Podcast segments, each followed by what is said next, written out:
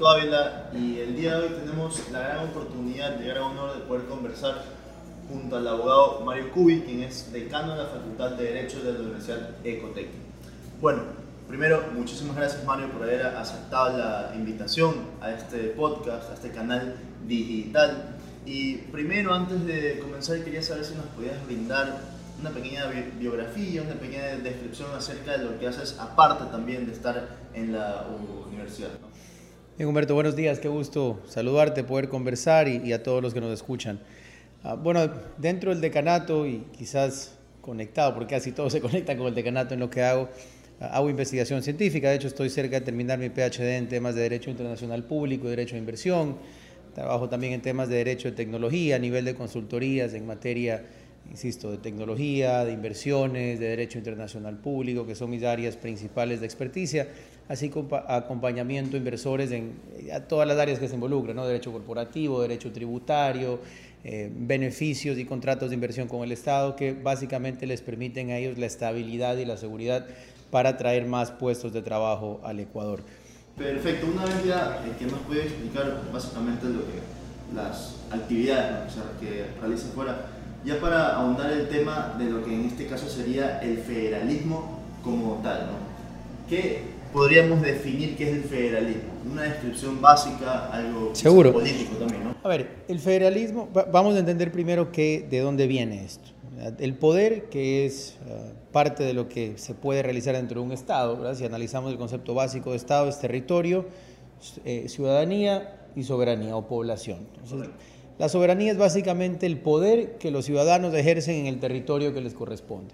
Y ese poder puede organizarse de varias formas a nivel territorial, es decir, en base a dónde está ese poder. Hay dos modelos que los seres humanos no hemos inventado. Y eso es lo primero que hay que entender. Solo hay dos. Centralismo, que tiene un nombre bonito, que es el sistema unitario, o federalismo, que básicamente lo que busca es, en contrario sensu de el centralismo, que tiene todo el poder en una capital política, en el caso del Ecuador está Esquito, el federalismo busca distribuir el ejercicio del poder en distintos territorios, llámense estos estados federados, provincias federadas, regiones federadas, el nombre varía según cada estado, pero básicamente saca el poder del centro y lo distribuye a varios actores en el territorio, lo cual permite acercar el poder a la gente y que el recurso, en lugar de una cuenta única del tesoro, como en el Ecuador pasado, y que toda la plata, eh, por darte un ejemplo, tú pagas, eh, pagas tu gasolina aquí en Daule, los impuestos que pagaste ahí se reputan a Quito y se va toda esa plata a Quito, en lugar de servir para el desarrollo específico de esta zona.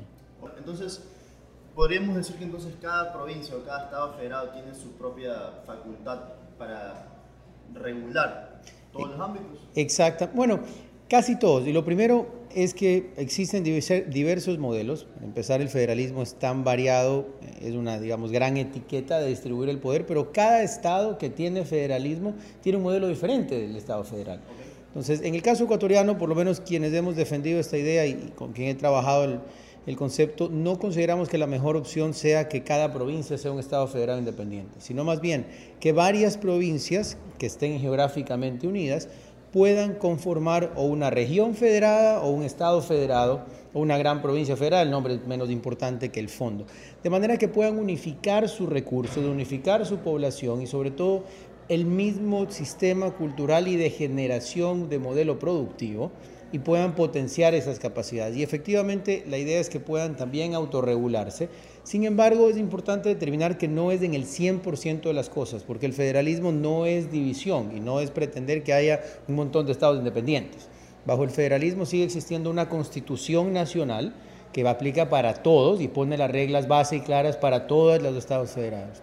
Hay un estado nacional o estado federal que se mantiene en una capital política que es necesario, puede ser el mismo Quito, podemos cambiarla si fuese más conveniente, y con ello entonces habrán ciertos elementos que en base a la Constitución quedan como potestad exclusiva del Estado federal y todo lo demás es de los Estados federados. Así, por ejemplo, podríamos pensar que la seguridad nacional, Fuerzas Armadas, las relaciones internacionales, los que el canciller, los embajadores, los tratados internacionales, quizás ciertos delitos que por su gravedad y que por su complejidad, por ejemplo el lavado de activos, que debe ser combatido a nivel nacional, incluso hoy hay redes internacionales para poderlo combatir adecuadamente. Correcto. Incluso puede haber castigos específicos en materia de cárceles federales por ser de mayor peligrosidad o gravedad. Por dar algunos ejemplos. Y en cambio, temas más vinculados al día a día y más vinculados a la capacidad de producción. Como por ejemplo, en Estados Unidos cada estado federado tiene distinto impuesto a lo que equivalente sería el IVA, ya es el sales tax, ¿verdad? En algunos del 6%, otros del 10%, cada uno define cómo. El tema laboral, también cada uno podría regularlo y en ciudades o en provincias o estados federados que consideran que el comercio debe moverse con mayor agilidad y que la libertad es importante para la generación de empleo, de emprendimiento, podríamos ya aprobar un contrato por horas. Que hoy imagínate lo difícil que ha sido la reforma al código laboral. Seguimos teniendo un código laboral de la década de 1930, después de casi 80 años que han pasado y seguimos con lo mismo, a pesar de que la gente no trabaja igual podríamos declarar. Entonces, lo interesante de este modelo es que nos permite, en lugar de seguir peleando como país, porque es claro que tenemos mucha diversidad y eso puede ser muy rico si nos respetamos y nos permitimos producir. Pero si pasamos como hoy, que llevamos casi 200 años de este modelo eh, unitario o, o si se quiere centralista, en el que tratamos de ponernos de acuerdo con todos, y lastimosamente es difícil porque hay diferentes visiones y culturas. Y más bien respetamos esas diferencias, dejamos que cada uno desarrolle estos elementos en base a su capacidad productiva inclusive, porque no es lo mismo lo que requieren herramientas quien quiere desarrollar mucho comercio a través de un puerto, que quien quiere hacer ganadería y floricultura, que quien quiere hacer explotación minera y petrolera, porque la regla, o quien puede vivir del ecoturismo. Hay muchos detallitos como beneficios tributarios, como con tipos de contrato de trabajo, como inclusive apoyo técnico del Estado federado que de repente, ¿sabes qué? Yo voy a subsidiar no con plata, sino que voy a poner técnicos, expertos graduados en las mejores universidades a que ayuden a un recambio agrícola, para que la gente en vez de sembrar eh, productos que tienen muy poco margen, empecemos a aprovechar nuestra tierra y producir más porque podemos. O voy a dedicarme a tener una empresa de promoción de exportaciones de lo que yo mejor produzco. Digamos, en esta zona podríamos dedicarnos a exportar cacao y camarón, que lo hacemos bien, pero con más impulso. En lugar de tener que irle a pedir permiso al ministro que está sentado en Quito, cada región puede dedicarse a potenciarlo. De hecho, con eso, un poco el resumen del concepto que nos gusta repetir y es que el federalismo bien ejecutado puede provocar unión en la diversidad y no como muchos confundidos mencionan que es separatismo o división. O sea, decir, no es que va a, separar a las regiones. Para nada, de hecho conceptualmente el federalismo es la unión de estos estados federados, es el reconocimiento que, ojo, y aquí hay un detalle importante, hoy se habla mucho de autonomías, ¿verdad? Y la gente habla de las regiones de la Constitución, que tienen el concepto que cuando se construyó nuestra Constitución la escribieron principalmente tres españoles trasnochados, en mi opinión, que vienen de la mala experiencia española, que es así provoca estos procesos autonómicos como el de Cataluña o estos derechos especiales como los del País Vasco, que generan desigualdad entre cada zona del país, que generan una diferencia entre uno y otro y que empiezan a generar choques independentistas. El federalismo, en cambio, busca reglas claras de iguales para todos y darle a cada uno la oportunidad de desarrollarse en base a su cultura, su visión y lo que ellos quieren hacer. Perfecto. Entonces, ahora, ¿cómo, cómo podríamos ver el tema en cambio de cómo al, digamos que, bueno, se unen estos estados, pero como cada estado va a manejar ciertas competencias que el mismo gobierno federal le atribuye a ellos, ¿cómo verías en una visión básicamente el tema de las cárceles?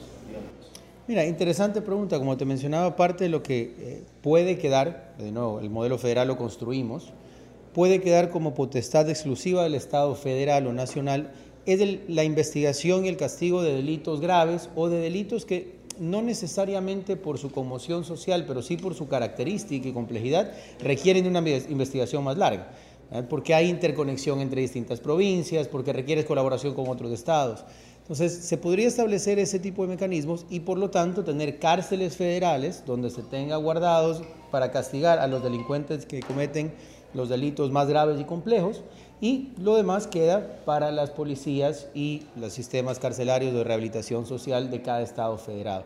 Eso es uno de los, eh, así funciona, por ejemplo, en Estados Unidos. Perfecto, entonces básicamente eh, también querías correcto el término de que aparte de que bueno, cada provincia manejaría ciertos delitos y el gobierno federal otros, ¿no? Pero ah, ah, no sé si has escuchado, eh, yo eh, quizás en algún tiempo atrás escuché que una de las ideas también para poder eh, digamos que disuadir todo lo que está pasando a, nivel de, de, las cárceles en, en, nuestro país, es un poco asimismo separar, digamos así, los delitos. ¿no? Entonces, puede ser que como en cárceles se encuentran eh, delincuentes de, de bagatela, por, por, así decirlo, ya no lo junten con estos... Mira, e, es un tema muy profundo que requiere un análisis y hay mucha gente experta en el tema que ha estado ya haciendo mesas de trabajo lastimosamente no noto acción rápida y efectivamente hay que separarlos. Muchos te van a decir, y si vas, por ejemplo, a la penitenciaría aquí en Guayaquil, tienes la sección de máxima, media y mínima. Lastimosamente, como están separadas por una pared y unas cuantas rejas, cuando hay un amotinamiento de adeveras, hemos visto que han reventado hasta 10 paredes sólidas. De concreto. Correcto. Entonces, ah, creo que hay que entender un poco la situación en la que estamos y separar físicamente. Yo incluso soy de la idea, algunos ya van a llorar que, violación de derechos humanos o alguna cosa, pero montemos una cárcel de máxima seguridad en la mitad del páramo, donde no hay forma de escaparte. Cuando te escapas te toca correr 100 kilómetros hasta encontrar el primer, la primera casa.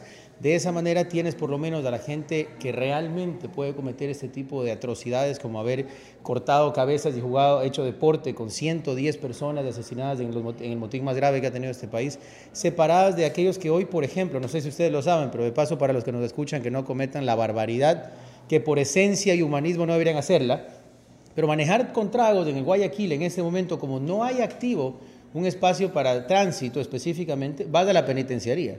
Entonces puedes tener a gente que está por temas de tránsito que no digo que no sea algo que debe castigarse, pero que no es comparable con un violador de menores o con un asesino en serie y pueden terminar eh, cerca dentro de un proceso de motín. Así que sin duda que hay que hacer esa separación y podría ser interesante pensar en el modelo federal y, de cárceles regionales para eso. No es la única manera, pero es una vía interesante. Correcto. Y a nivel internacional, ¿creerías que una vez que Ecuador se realice si es que llega a pasar o se materialice la idea de ser un Estado federado, ¿creías que internacionalmente tendría más oportunidades a nivel de inversiones o sería un país más atractivo? Mira, hay que aclarar que el federalismo no es una solución eh, mágica, no es que por tener federalismo todo se resuelve y ya no hay corrupción y hay mejores oportunidades. No es el día, o porque, correcto. Sin embargo, yo sí considero que vamos a tener un gran impulso en materia de inversión, particularmente en aquellos estados federados que se dediquen a establecer reglas claras, seguridad jurídica y condiciones atractivas para el inversionista. Por ejemplo, si mañana la provincia de la Costa Sur o la región Costa Sur o el Estado Federado Costa Sur, que para nosotros puede ser la unión de Guayas, el Oro y los ríos, se convierte en una meca para la inversión y dice, ¿sabes qué? Vamos a bajar la mayoría de impuestos, vamos a permitir contratación más abierta vamos a establecer un mecanismo parecido al que tienen en la Florida, que es curioso. Todo, todo latino sueña con mirar a la Florida y a Estados Unidos de trabajar porque todo funciona bien, pero nadie quiere copiar las reglas que hacen que funcione así. Copiemos esas reglas de acá y aunque el Estado federal no quiera tocar mucho, si nosotros establecemos dentro de la competencia que tendríamos como Estado federal, sin duda que vendrá más inversión. Lo mismo puede pasar con provincias que tienen la parte petrolera y minera, que pueden establecer reglas más atractivas para el inversionista, mientras se respeta procesos de protección medioambiental con alta tecnología, ni decir en la Sierra Centro todas las oportunidades para sembríos, para flores que se exportan a nivel mundial, para abrir nuevos mercados que se pueden hacer, si en lugar de vivirnos peleando en un solo punto para todos ponernos de acuerdo, cada uno pone condiciones específicas para mejorar en sus ventajas competitivas. Correcto, y en esta parte, ¿cómo veríamos, quizás se vería un poco afectada la democracia en tal? Absolutamente no. Y hago esta, esta pregunta porque he escuchado y he conversado con algunos docentes, con algunos académicos, que básicamente no se puede ver una materialización de la democracia actualmente. Casi que lo que vemos es una oligarquía de partidos. de acuerdo. Es lo, lo, que llamaba Polibio la oclocracia, de la derivación negativa de la democracia y es, eh, o, dicho en palabras modernas, del populismo barato. El, el, el convencimiento a través de cualquier mecanismo y más ahora que tienes la comunicación masiva y la psicología de masas muy bien trabajada, desde Goebbels hasta hoy lo han perfeccionado bastante bien. La desinformación. Correcto. Tienes hoy la oportunidad con el federalismo, de nuevo, bien implementado, porque hay que entender que el federalismo también puede tener algunos pecados si no se lo maneja bien. Más cercanía de la gente. Y esto es uno de los elementos claves de los beneficios que trae el federalismo. Porque cuando, de hecho ustedes, como un ciudadano que está en Guayaquil y dice, pasa algo y voy a ir a Quito a reclamar al ministro, eh, es más difícil. Cuando yo sé que quien está tomando todas las decisiones está aquí en la gobernación en Guayaquil, es mucho más sencillo ir a hacer un reclamo pacífico, pedir una reunión, presentar una solicitud, hacer una marcha pacífica, cualquier mecanismo que establezcamos. Cuando el poder está más cerca del ciudadano, el ciudadano tiende a involucrarse más. No lo digo yo, lo dice la experiencia mundial. Además, cuando tenemos esta capacidad de tomar decisiones cerca. Inclusive se podría trabajar en mejoras de la democracia directa. Fíjate el ejemplo de Suiza. La Suiza es un país confederado que es una forma, digamos, más profunda del federalismo. No, no vamos a entrar a tanto detalle, pero es un país federal. Ellos tienen democracia directa que funciona de manera súper efectiva y tienen a veces hasta cuatro consultas populares al año que son, hoy utilizan tecnología para hacerlo de manera electrónica y les permite tomar decisiones e involucrarse más como ciudadanos en el quehacer diario.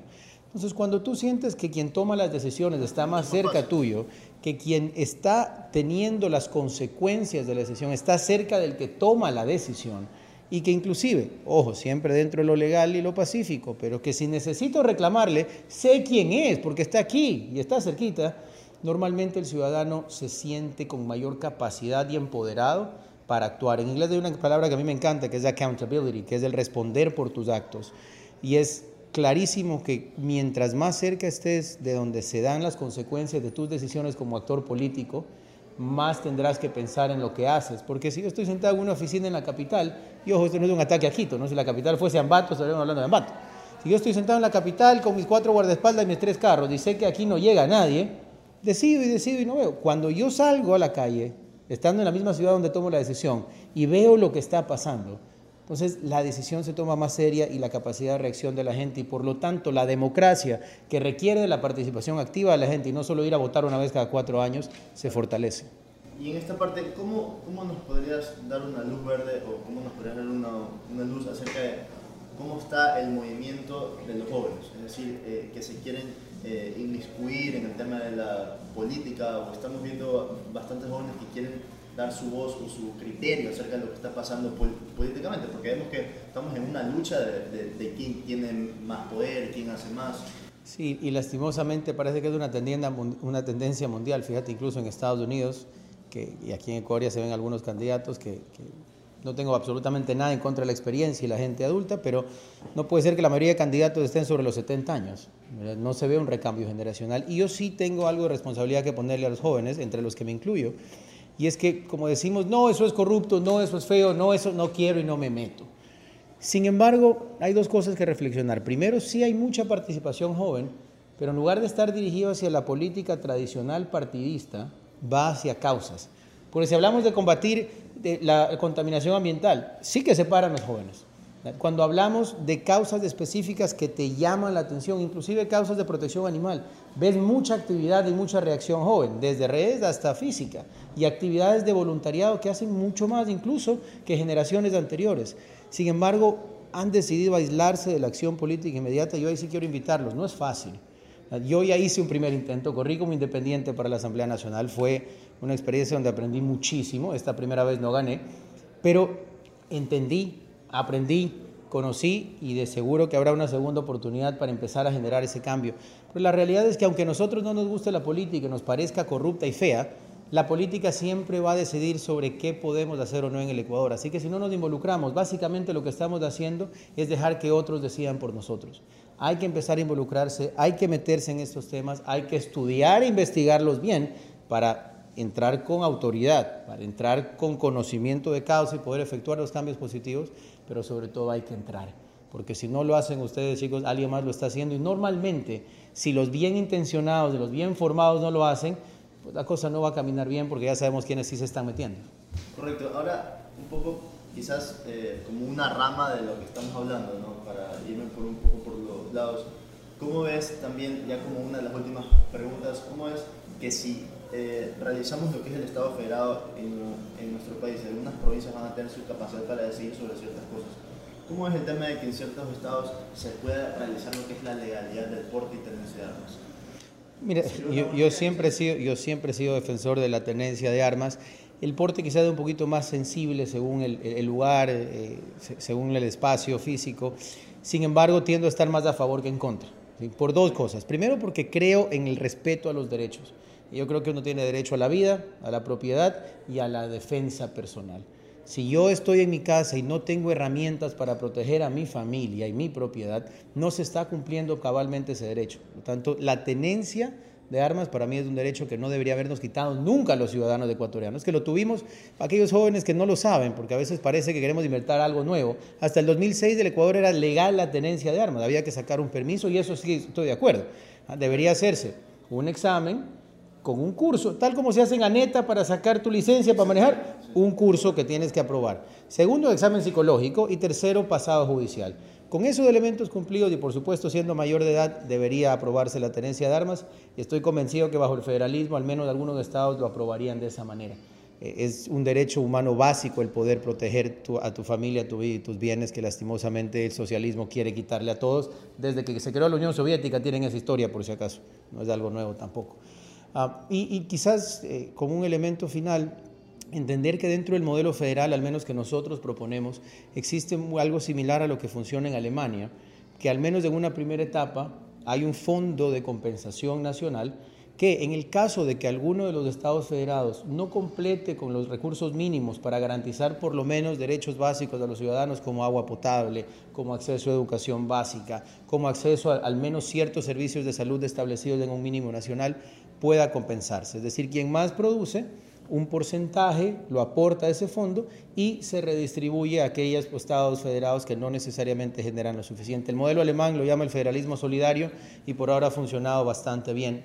Hay que discutir muchos de estos detalles y no pretendo yo dar respuesta a todo, ¿no? aquí se requieren economistas, se requieren financieros, se requieren politólogos pero el camino está trazado y de hecho quiero invitarlos, en las próximas semanas se va a lanzar el libro eh, Ecuador, una hoja de ruta federal eh, que publicamos con algunos autores eh, donde ya damos un poco más de profundidad y luz al respecto. Perfecto, y aquí para ya finalizar, ¿cuál sería el mensaje a los jóvenes en cuanto a la información que deben adquirir y el criterio que deben adquirir en cuanto a la política? Bueno, primero sigan el ejemplo de Humberto. Trabajen y acérquense a los que toman decisiones, a los que estudiamos, a los que estamos acá para tratar de explicar las cosas, porque esa es la mejor manera. Primero leer, segundo la educación formal, por supuesto, es importante, pero tercero mantenerse activos en esa necesidad y hambre de conocimiento que los permita comprender los temas que les interesan a profundidad. No se queden en un tweet, no se queden en un post, no, se queden, no tengo nada en contra de las redes sociales, pueden ser un gran canal para empezar la investigación pero profundicen, busquen fuentes contrapuestas y generen su propia opinión, pero sobre todo, una vez que lo hayan hecho, empiecen a actuar. Porque también puede pasar que a veces hay parálisis de información y hay parálisis porque uno dice no sé lo suficiente y la realidad es que si uno no actúa en este mundo nada funciona. Así que infórmense, prepárense, pero empiecen a actuar, involúcrense donde se toman las decisiones porque el país los necesita. Perfecto, bueno, muchísimas gracias Mario nuevamente por haber eh, aceptado la invitación y por haber tenido esta conversación tan exhaustiva, quizás igual por el poco tiempo, pero de manera clara acerca de lo que en realidad significa el federalismo y lo que pudiera llegar a ser en, nuestro país. Así que bueno, pues eh, estén pendientes, este, este, capítulo va a estar tanto en YouTube, en Spotify, en Apple Podcast y en Anchor, y no se olviden de seguirme en Instagram y en TikTok como legalicutiano.es. Así que nuevamente gracias Mario. Y Muchas gracias Humberto, un placer. Conversar algún tema. Siempre las órdenes para seguir conversando. Hello.